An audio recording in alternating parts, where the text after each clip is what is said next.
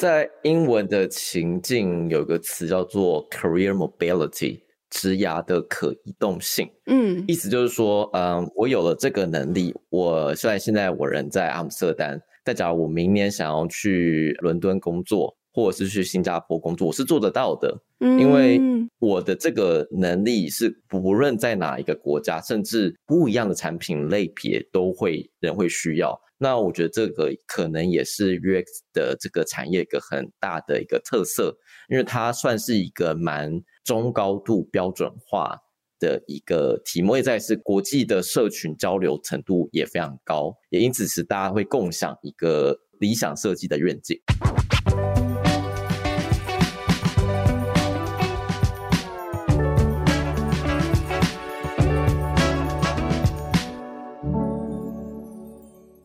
在设计里看生活，在生活里找设计。Hello，各位听众朋友们，大家好，我是易行，欢迎收听设计关键字二零二三年的全新单元设计人。在这个单元里呢，我们会邀请不同领域、不同背景、不同选择、不同生命阶段以及不同专业的设计人们来跟我们聊一聊他们如何设计自己的人生。今天的节目，我们很荣幸的邀请到设计游牧的 Podcast 三位主持人念华、新雅跟 Jasmine，跟我们分享他们这段设计游牧的旅程。好专业哦！大家好，专业哦！大家好，大家好。刚突然安，刚刚突然，刚刚突然安静了一点五秒钟，大家吓到了，我们我们吓到了，想说这太专业了，因为我们一般是游牧，你们就直接开始聊，对不对？对，我们真的都是随便开始聊，比较弱结构一些。那我还蛮好奇，就是设计游牧这个 podcast 是怎么开始的？然后可不可以先跟我们分享一下？因为听众朋友不一定都认识大家，所以跟大家先简单介绍一下各自的背景，然后跟现在大家正在做什么事情。那我先讲一下怎么开始好了。好，大家好，我叫新雅。一开始我先讲一下设计游牧的。对，其实我们就是一个。如刚刚所讲，我们比较现在没有固定更新，然后蛮自由新整。但是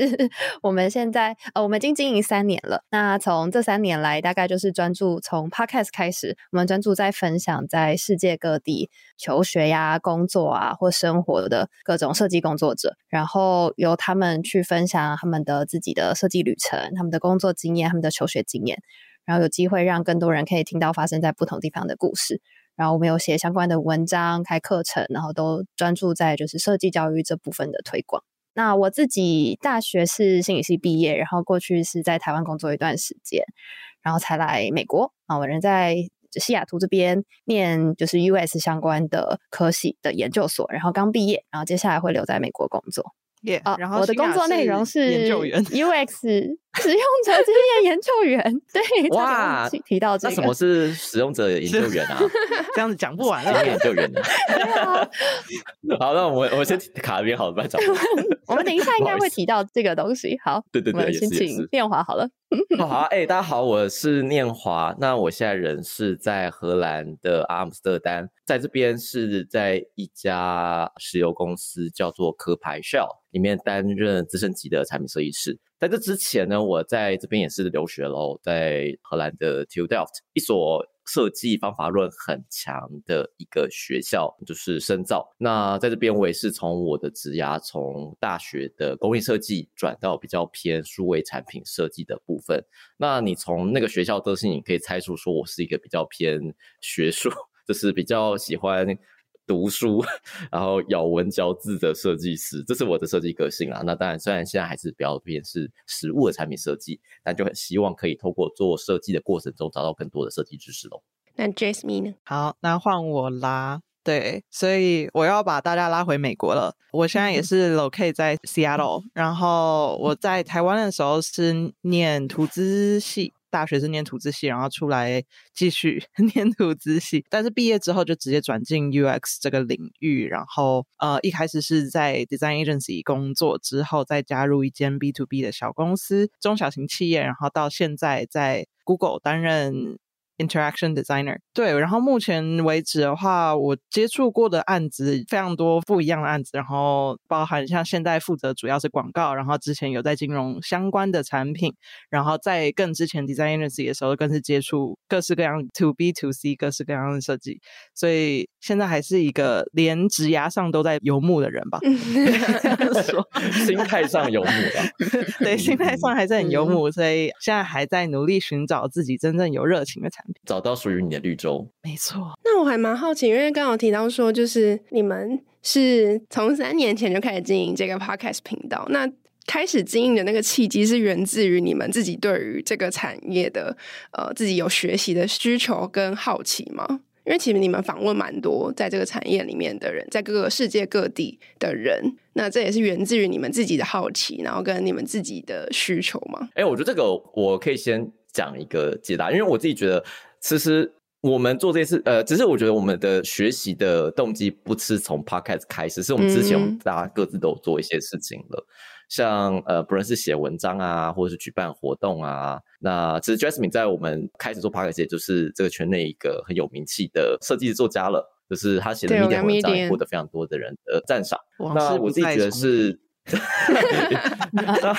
这也是我觉得为什么我们会这么喜欢数位产品设计或是 UX 圈的一个很重要的特性，就是大家其实是很开放，愿意分享自己所有的经验。假如我自己有一个成功经验的话，我会很不吝啬的敲锣打鼓跟大家讲说：“哎，我做的东西很赞，请大家多多给我点赞。”这样子，那这种大家互相学习、互相鼓励的环境，我觉得也很正向的，让更多的人对这个产业更有兴趣。啊，当然，我也随着就是数位产业的发展，那大家也在各个方面上获得处理更有影响力的产品，获得更好的薪资等等，我觉得这都是一个很正向的产业发展。那、嗯、我觉得各种正向发展让我们都很愿意把这些事情做得更好。那我有一个问题想问，就是因为刚刚听就是三位的自我介绍，听起来大家原本可能也许大学之前的领域都不是 UI UX 领域，那是什么样的契机让就是你们可能大学毕业之后，在寻找自己可能真的想要投入的工作或者是领域的时候，选择了这一条路？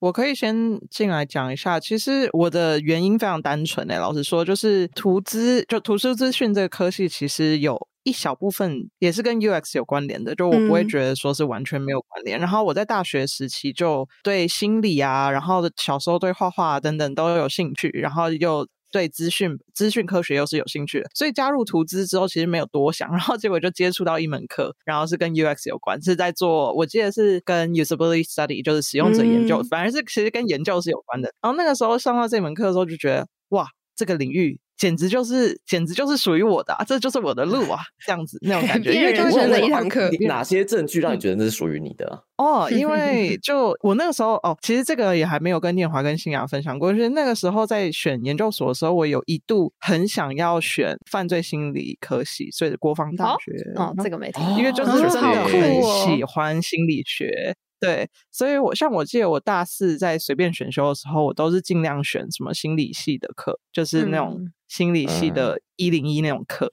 Jasmine 该不会也很喜欢看那个 Netflix 的杀人犯的那些纪录片影集？我超爱的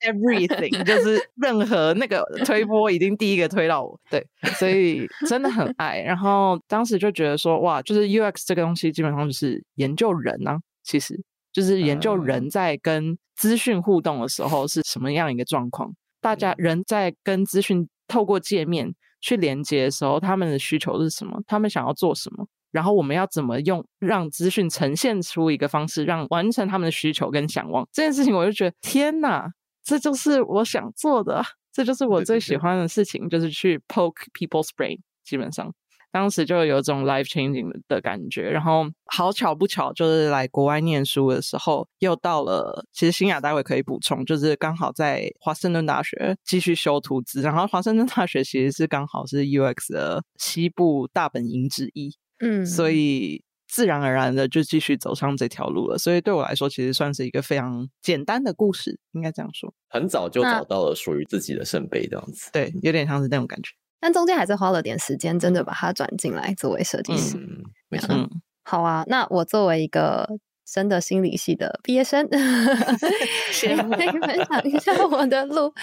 对，其实心理系也算是相关，蛮高度相关的一个科学科。然后几位在 US 的大大先驱前辈，很多其实认知心理学出身的。那我那时候其实，在大学的时候也不知道自己想要做什么，所以我去了。所有的跟心理相关，像是智商啊，或是我们也会跟呃组织心理，就是会跟人资相关的，也有跟儿童啊发展类似这样的东西。我去所有的 lab 都试过一圈，然后后来发现，哎，就是认知心理真的对我来说是比较有趣的。然后刚好在学校的时候又碰到像服务设计、呃设计思考这样的课程，然后才因此觉得，哎，设计跟心理是一个很不错的结合。那会想要往这方面的走。第一份大学毕业后做的工作就是作为服务设计师，所以那时候其实也是呃，算是有点转行了，因为心理跟设计一开始没有那么好的做衔接，就是你还是必须要回头去了解很多设计相关的知识，嗯、然后是我以前没有补充过的，然后才渐渐转到数位产业，就是也是慢慢这样转过来的，然后进而到国外来念书，就也是念华盛顿大学跟 HCI 人机互动和 US 相关的领域。对，回到这个题目，就是呃，大家都不是 UX 本科毕业，但其实认真讲，从大学层级来讲，其实也很少，或者说没有。所谓 UX 本科啦，嗯、所以可以讲这个产业，所有人都是转进来，没有人是直升上来的，因为没有直升的管道。国外也是吗？从历史上来，其实大部分是，嗯、是大部分是。嗯，我们那个年代，现在现在比较多了，现在比较多有专门或相关的科系。嗯，但是，嗯，因为这个领域大概三十多年嘛。嗯，然后台湾又更晚了，可能我觉得现在有了，现在研究所是有的。就可是大学我大对大学好像比较没有太直接相关的，对对对。美国的大学有，只是对。因为我觉得，假如假如我们看历史的话，就是其实最早最早这个领域出现，其实是比较偏是呃认知心理学里面写入嘛。那认知心理学就会分成，就是人的认知比较多，心理相关的东西，要有些互动的内容出现。那互动就分成实体互动的线上，呃，跟虚拟互动。那实体互动就也有人机工学 （ergonomic），那边其实跟我读的工艺设计比较有相关。嗯、同时间，因为既然我们都讨论是一个荧幕上的资讯，那资讯架构也变得很重要。那其实资讯架构也就是图。资的一个子领域，所以其实虽然我们表面上我们三个人都不是本科系，但可以又可以讲我们切到一个角，嗯，对对对对，切到就是组合在一起就变成 UX 那种感觉了，Exactly。嗯在国外工作环境里面，是真实的情况是怎么样的？可不可以跟我们分享各自的在职场上面的经验，或者是你观察到在国外工作比较不同的工作或是生活的形态？因为念华跟新雅有台湾工作经验，可能比较适合从那个角度去切入。因为我自己是没有，我可以待会再呃 chime in，就是比较是国外工作经验的部分。嗯嗯，那就念华先啦。哦，是吗？因为你是有真实国外工作经验的，我是这样。我觉得在台湾做设计哦，我在台湾有工作过两年，是在一个行销公司做设计的角色。嗯、那我自己觉得在台湾做设计，其实很需要那个使命感。因为的确工时比较偏长，原因也是因为你为了要去把这个东西真的能够落地，在有限很有限的资源跟时间下，你要把东西落地，嗯，所以使命感变得很重要。因此，我我能够理解为什么大家会讲自己有奴性。可是，我觉得我自己体验上比较有趣的事情是，这其实是给我在国外工作一个很重要的保障。尤其当你到了国外场合，可能大家不见得是要在，嗯、呃，就是你的价值就不处于取决在于你的呃工作时间，嗯，可是。工时的确不是很重要，可是我的工作态度依然还是最关键的事情。嗯、我觉得像那时候我，我那时候给我自己的期许就是我要当一个骄傲的亚洲人，意思就是说呢，就是没错，我会愿意做一些比较苦差事，嗯，我不会拒绝这件事情。而我自己给定位就是我是那一些让事情真的发生的人。当然，我苦活不是别人给你就接，可当你选找到一些就是有价值。嗯，的事情之后，你只有做这些没有人愿意碰很困难的事情时候，你也获得一些我们叫做战场的功勋。Battlefield promotion，那这东西是让你在公司处理文化，每个地方都有文化，每个地方都有政治，在国外也是很重。那尤其公司越大，政治越重，比重越重嘛。那大家 Jasmine 一定可以提很多的居公司的一些小细节哦。那只是说这些东西，因为我们亚洲人的特质，反而让我们在里面获得一个，我们把事情交给我们，就把事情做好做成的这个能力。嗯当然，我的这个定位，我觉得一点都没有问题啊，所以我觉得奴性反而是我一个很骄傲，这个是我身为亚洲我感到自豪的事情。嗯，这个还蛮有意思的。对，嗯，因为我觉得我可以，就我可以理解念华在讲什么。不过同时，我也觉得在至少我在美国工作的经验来说，尤其身为亚洲人，我觉得大家比较普遍遇到的困难，职场上的困难，就是因为我们很好用，就某种程度上，嗯、就是会很好，就是什么事情丢给我们，我们都会很认份的完成，然后就等，就亚洲人因为。至少认识的人们普遍比较谦虚，比较嗯，觉得不能去炫耀自己完成的事情或成就等等，嗯，呃、会觉得说哦啊，这就是我的分内事啊，我的主管跟我讲说这件事情要做完，那我就要做完啊，那就算我要花到，我就算要加班做完，我也要做完啊，那做完之后不代表什么啊，那就是我分内工作，嗯，可是这一套在这里我觉得不蛮算行算行不通，嗯，对，就是。嗯你等着给人家给你功勋这件事情是不可能的，就是一定要做事本身，我觉得完全没有问题。可是做完之后要怎么去发挥自己的影响力，跟讲说我有做哦，我做这件事情哦，然后就是我真的很努力，然后这就是我的苦劳。这件事情要在这里一定要为自己发声，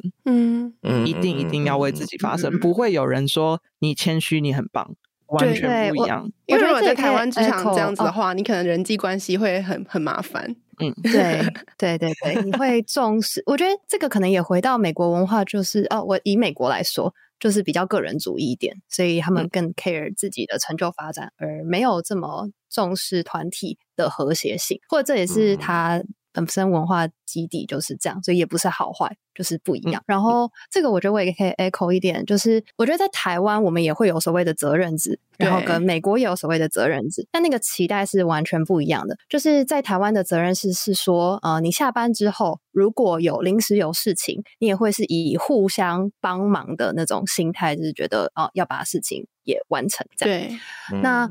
当然就是我们也会有加班费的部分，可是在美国基本上不太会有加班费这件事情，就是我给你的薪水就是这样，你。你要多做，那你也不会有加班费。所以他们的期待会是说，不是我的责任，不是要多花时间完成更多的事情，而且你多花时间的超时工作，可能在他们眼光中不是代表你认真认份完成，而是可能觉得，哎，你能力是不是不够？你还要多花这些时间，right，才能够完成我们交代给你的事情，或者是你不会跟上头沟通说，我能够负荷，或是我这个职位职务之内应该做的事情有限，而不是应该要多加，就是他们会为自己。争取这件事情，呃，互相也会认为这是正确的沟通态度，这样，嗯嗯嗯，那会有很重的那种另外互相竞争的状态吗？新亚，老实说，我没有这样的感觉。哦，嗯、哦，新亚有，那新亚，各位好，我我觉得也不是说，应应该也不是说大家刻意要竞争，嗯、而是就是这个舞台，因为它有很多很多的人来自不同的地方，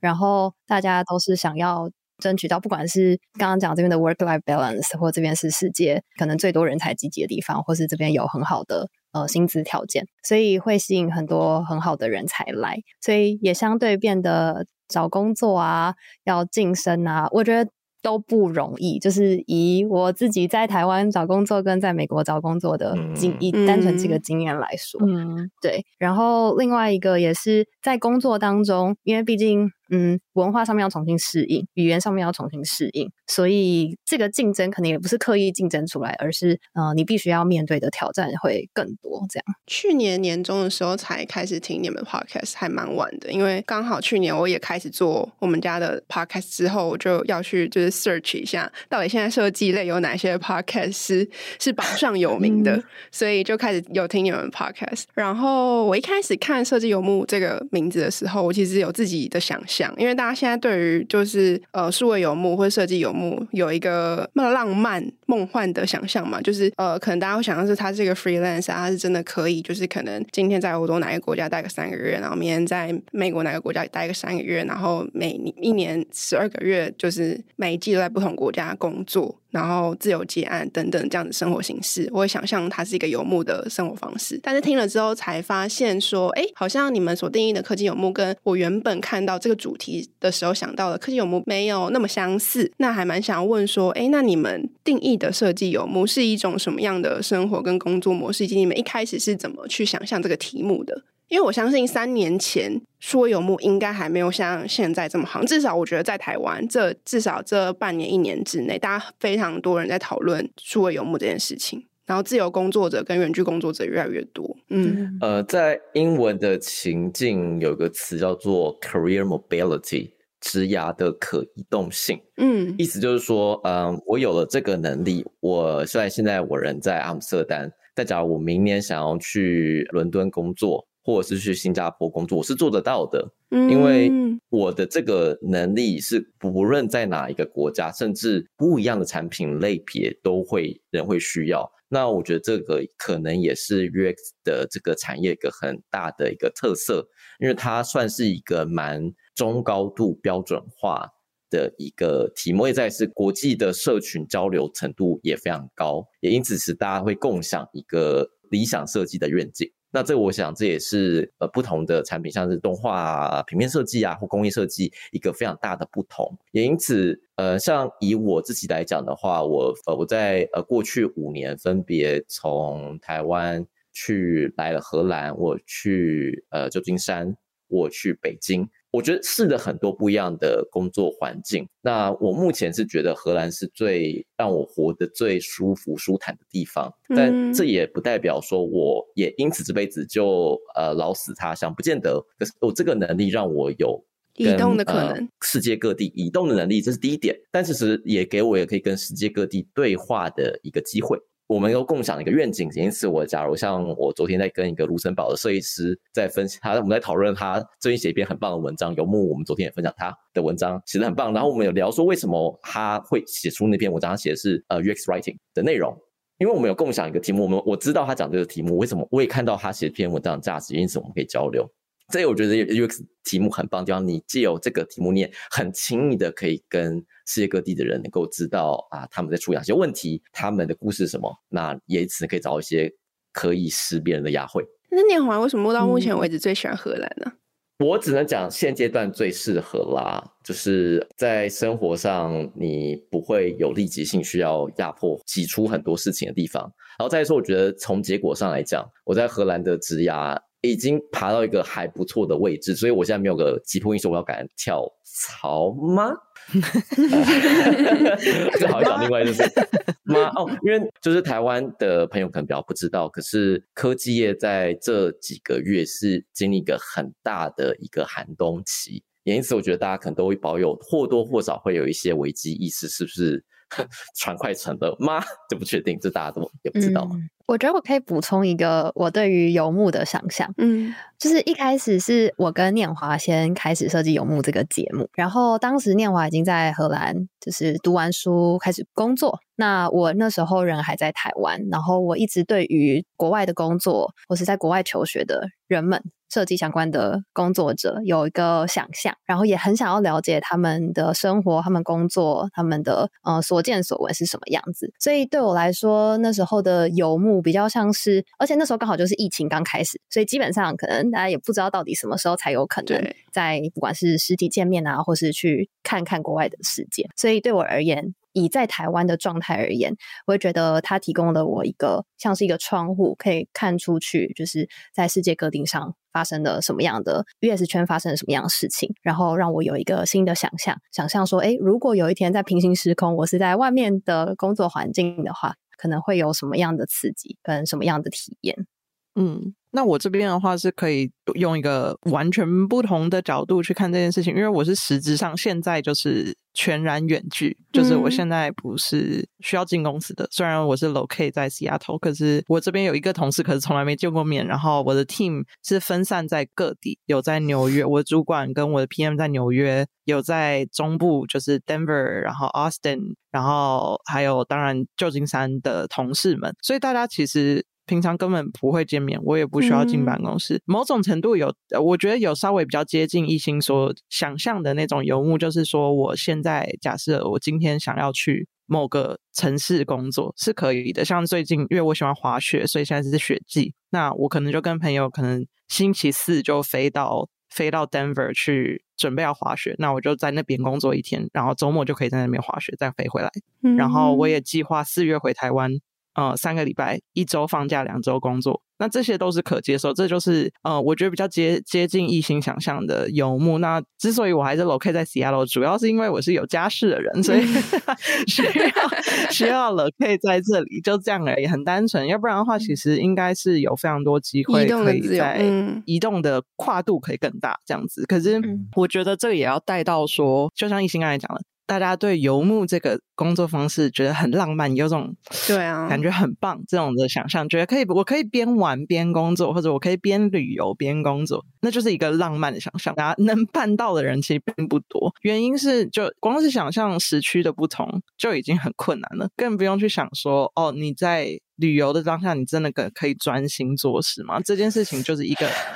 很大很大的问号。就是当然有可能，可是 it's harder。To get to that flow，就是这就是一个我个人做不太到，就我需要一个稳定的环境让我进入那个 zone，嗯，我会比较容易进入那个 zone。那当然，我觉得可能新一代的朋友们，可能环境的受限没有那么敏感的话，我觉得可能，我觉得那可能是一个完全不同的。族群，可是我个人是觉得，如果我每一天或每一周都要换一个城市的话，对我来说是心理压力是大的。其实，那、嗯、我有个我有个 echo 的地方哎、欸，嗯、就是我自己试过一次，但非常非常不成功。我的感觉是，你在游牧的过程中，你会有一个很大的自我批判，就在于说，呃，因为我我先讲，我是在欧洲的附近，因为欧洲很多国家都很有趣，又是在同时区，所以我那个这个情况下没有时区问题。嗯。但你会有一个心中的内心的批判，就在于说，欧洲人非常喜欢阳光，因为阳光在这边是一个稀少资源，而且在白天店家才会开，所以你体验旅游必须在白天执行。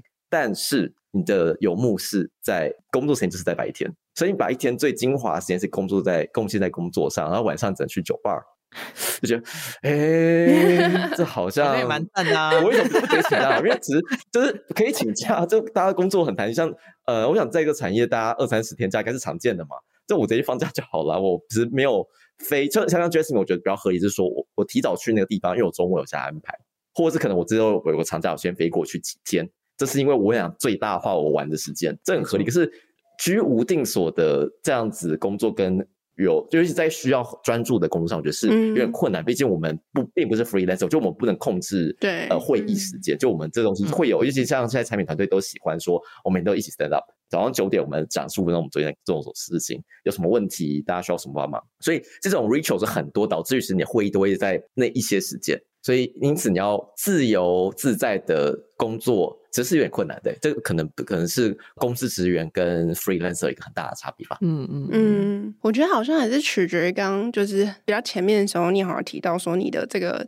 技能，它可以让你有什么样生活的选择。就比如说像是最近我听到比较多，就是呃，刚刚刚我提到的这种生活工作模式的人，他们都是比较从事跟创作比较有关的工作，比如说像是。嗯文字或是内容工作者，嗯、他们可能就比较不会受限于就是单一的合作对象，然后他可能他会需要更多的灵感的刺激，让他可以有更多的创作的发挥的这种，嗯、或者是也有游牧的人觉得说，他其实，在某一个国家或是某一个地方游牧，可能。二到三个月这段期间，他其实并不把自己定义在旅游的过程，他其实是在这个城市生活，嗯、所以呃，他可能就不会有那种就是呃，我现在到底是要工作还是要玩的。这种内心的挣扎，因为对他来说，他就是移地到另外一个城市，体验这个城市的生活，但是他同样还是可以呃保有他的工作，而不是像比如说我们就在一个固定的岗位上面，嗯、但是我们呃要去哪里只能取决于我们有多少假的这种感觉。好像最近我听到蛮多是这样，这可以理解。嗯嗯嗯嗯嗯嗯嗯，觉得那样也是蛮理想的。我觉得如果单身无牵无挂。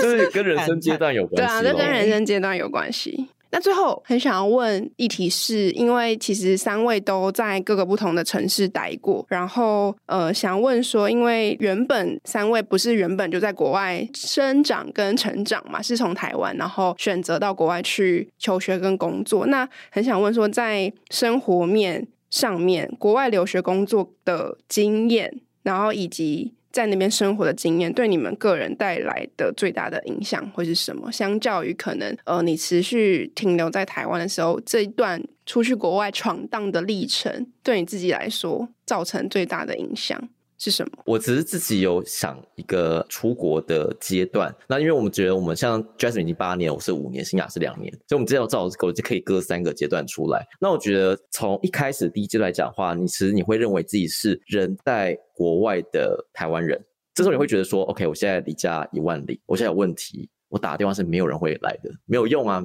没有人。可以马上帮你，所以这个独立，刚刚讲到独立嘛，独立是一个不得不的选择，因为你就不在你家嘛，所以第一阶段我觉得一定会有需要处理，就是说我要融入这个地方，反正融入是一个很长的问题，融融入有不一样的阶段，可是这一阶段融入是最重要的关键，我能不能在这边，能不能找到在这边生活的方式？可是到了二阶段的时候，就是你是处于一种，呃，我这边已经过得。越来越舒服了，那我会开始希望说，我能够我在这边做这个角色，然后可能很多人这时候会想要找一些贡献家乡的方式，是我把我的经验分享啊，这个旅程怎么达到啊？这时候其实你的认同是是同步的。我跟台湾跟我去的国家，像美国，我有案案例是荷兰，是一起的。我在两边，我在一个很漂亮的地方，我可以当两边的桥梁。可是，当你再继续待下去，到第三个阶段，就是你已经很难讲自己是台湾人。我举个例子来讲好了，嗯，我自己其实，在做脸书，我常会评论，就是有很多意见的人嘛，就一直讲自己的看法。我到现在发现，我的评论已经越来越，我评论台湾的设计事件是越来越不准的了。嗯，我已经脱离台湾的设计脉络太久了，所以这时候我讲话是很像是那一些人在国外待了二十年，讲台湾哪些哪些哪些东西不好的人。是一点都不务实。我觉得我们都生活经验都看到这很多这种讨厌的嘴脸嘛。可是我发现，我当我现在讨论这些事情的时候，我已经越来越接近那些人了。因为我真的不能讲我很了解台湾的事情，所以到这时候你会发现，我不得不成为荷兰人或美国人，因为你已经不是台湾人，你没有资格，你没有这个经验能够讲自己跟台湾有关系了。所以我觉得，为什么我会觉得做游牧对我那么重要，是因为它只是我跟台湾的唯一的连接了。嗯，我再不做它，我就快跟台湾没有关系了。所以看为什么 Jasmine 八五年可以不回台湾过呃？八年没有没有过新年，是因为你就不走，你就不承担这个社会家族的压力。反过来，你也不承担它的好处，就是脱离了嘛。其实、就是、脱离了，就脱离。嗯，我觉得这样。所以现在，所以我觉得到中后期就问一次，OK，那我就不得不成为那边人，那我还要跟他培养关系。所以这其实是一个很大的认同的转换。所以我们今天就是以 Jasmine 来讲的话，你有没有在认同上，你觉得你有这样的心理心路历程？完全有啊。其实念华刚才讲的那三个阶段，就是我觉得太准了。而且更不用讲，说我就是也没有在台湾的设计社群真的待过或生根过，过嗯、所以其实对，其实就是虽然虽然我跟台湾社群就是我觉得有连结，可是我没有办法，大家在工作上的遇到困难做任何智慧，因为就是没有我智慧的余地啊，就是我的工作经验、我的工作内容、我遇到的困难，跟在台湾做 UX 设计。的人们遇到的东西完全不一样。我那时候回去，或是有时候在社群上分享，然后有人来问问题的话，其实很多时候我是答不上来的，甚至我连问题是什么都有点 get 不带到，就是因为可能就会觉得说，哎，这个是这个部分根本是设计师要负责的东西吗？在这边没有人这样子啊。可是那不代表是错的，或者是不代表这是荒谬，或者什么，就真的只是文化上的不一样。没有对错，也不是说哦，在美国做的已经都是对的，相反，相反的，在台湾做的也不一定全部都是对的。嗯、可是，当你人在哪里遇到什么样的挑战，当地的方式去处理这件事情很合理啊。所以渐渐的就会觉得说啊，就像念华刚刚也讲的，就是第三阶段就会有点觉得说，嗯，这个东西我好像不应该做评论，就是这个东西我讲了讲的多了，是不是就有一种站在制高点的角色在评论评论一个我根本不懂的东西？所以其实渐渐的，像一开始还觉得哦很有趣，多分享。其实现在都会慢慢的，就像念华讲的，会会有点遇到一个分享的瓶颈，因为就就会觉得说自己是不是渐渐的在变成一个明明无关人士却要来硬要来评论的 评论的角色。对，我也不知道接下来会怎么样。不过像游牧，我觉得游牧就差在一个还蛮有趣的交叉点，因为我们的使命就比较是说，OK，我们还是台湾人。我们还是想要找跟我们一样，就是在外面流浪的台湾人，然后来分享他们的经历，然后甚至像这一季要做的是把国外的一些活动、知识、运动、呃理念等等去分享给台湾的社群。这件事情，我就觉得 OK，做起来是有意义的，因为或许台湾人有兴趣啊，那我们就让这些这些东西去曝光给台湾人、台湾社群知道。那这件事情，我觉得也一样没有对错，我们就是提供资讯，然后传达、转达，然后分享我们的经验，就这样。那我觉得在这方面的话，游牧它的点就不会让，至少不会让我觉得。嗯，自己在第三阶段好像很悲蓝。对，为什么讲的那么伤心？对啊，突然为什么讲的那么伤心？因为没有，因为这题我们就想讨论，就是出国难处。那我觉得刚刚其实就真的这这次是最深刻的一个很大的感受。那什么样有没有什么，就是发生某一个事件，或者你某个瞬间突然感觉到你跟这个原乡开始断裂了？还是它就是一个渐进的过程的瞬间，嗯，它是一个渐进的过程。我觉得是很多很多小小的，嗯，就是小小的东西，小小的东西。我还在没有什么深刻的时候，所以 对，而且我还蛮常回台湾的，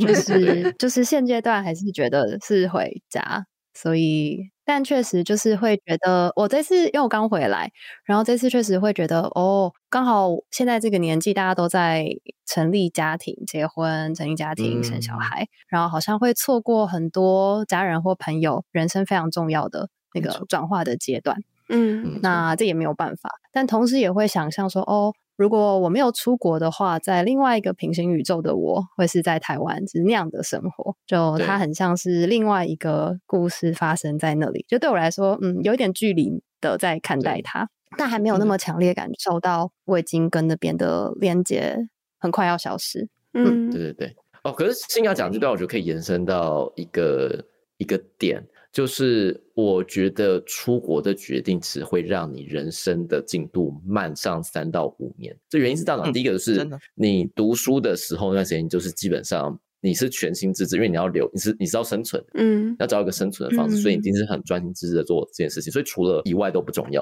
嗯，因此这段你的人生这样绝对是大致上是停滞的，你不可能做其他事情。然后。在这之后呢，会开始需要重新建立这边的，尤其是我觉得财务是最明显的嘛，就是你要重新建立在在这边的生存，从如何生存下去，到如何累积一些闪闪发亮的东西，然后到后来你要开始走你人生进度。当你这种回头来看的时候，你甚至连你的价值观都有改变，因为你在之前的生活方式是生存，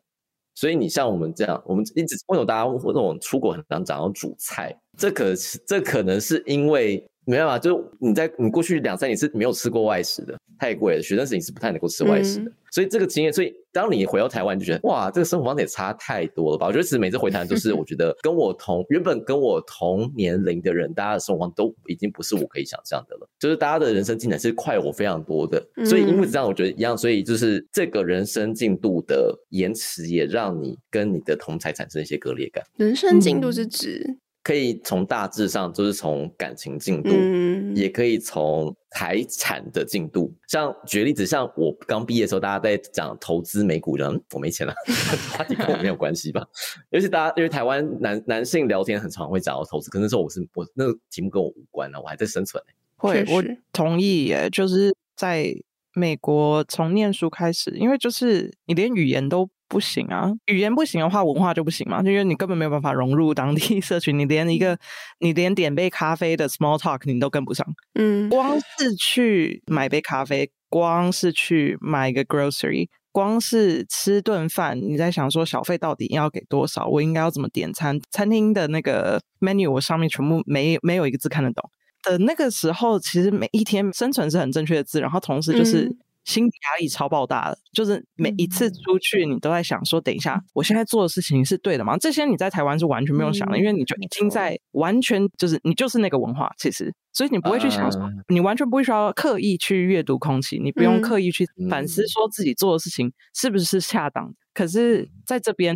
我觉得可能前三年都在适应这件事情，因为。这个过程，然后一旦你这个已经是只是生活部分哦，那三年之后、两三年之后你毕业了，去工作，工作又是另外，因为工作要用到的阅读空气的东西又完全不一样。我们不是，我们父母不是这边的人，所以我们父母不是从我们不是从小看说哦，父母或者周遭的大人是怎么样 handle 他们工作上的事情，哪些可以，哪些不行，哪些是正确事，哪些是做了你就会被老板讨厌，不知道。嗯，那我们只能用台湾那一套去做，就是试错嘛。因为其实就刚才讲了很多，其实就是在台湾工作跟这边工作的态度跟执行方式都是不一样。基本上就是整个砍掉重练，去生活一次，真的是砍掉重练，去工作然后重新砍砍掉重练。没错，没错，没错。然后到像现在我待了八年，我还是觉得我每天都在觉得说这英文怎么那么烂。然后可是也是会每过一段时间会觉得说啊，我英文好像变好了。然后可是过一段时间又想说，天哪，这个讨论串我没有一个字看得懂，怎么办？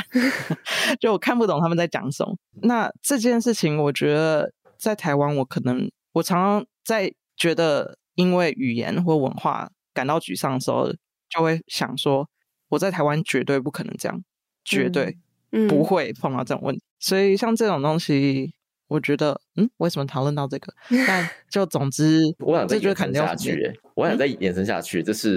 我们刚讲人生进度是跟台湾跟出国人比，但还有一个比法就是。你跟当地人比，因为我自己有个很大的感受，就是其实你的人生进度，你也是慢了 三到四年，欸、所以你觉得像我现在，我举个例子，像你现在，呃，我在网上认识的人，他们年纪比我小四五岁，但阶级做比我还要高，嗯、这种其实你在公司的角色其实是有一点，你会难免会有点不甘心，因为觉得论能力、论资历，我都不比你差，可是因为我在这边就是比较晚落地，所以我指甲走比你慢，嗯、而且这个很多人都是大学毕业就出来工作，了作。所以。嗯，所以他们工作经验硬生生就是多我们两三年至少。对啊，而且科技公司又明显的支持你。假如你是目标，就当然不见得你可以一直创业，可以。可是假如你是一直往你想往大企业走的话，其实是蹲大呃小中大型公司的经历的，所以这个阶梯你很难跳得过，除非一些很特别的经历，当然也不能讲没有。但大体上就移民，而且我觉得移民，呃，你一开始的认知，至少以我来讲，你第一份工作绝大部分是要捡当地人没那么想要做的工作，嗯、必须这样说。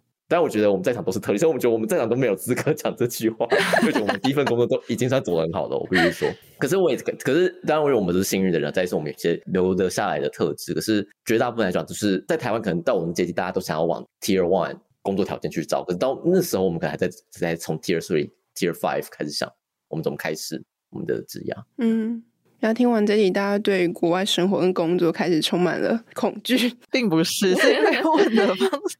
现实面，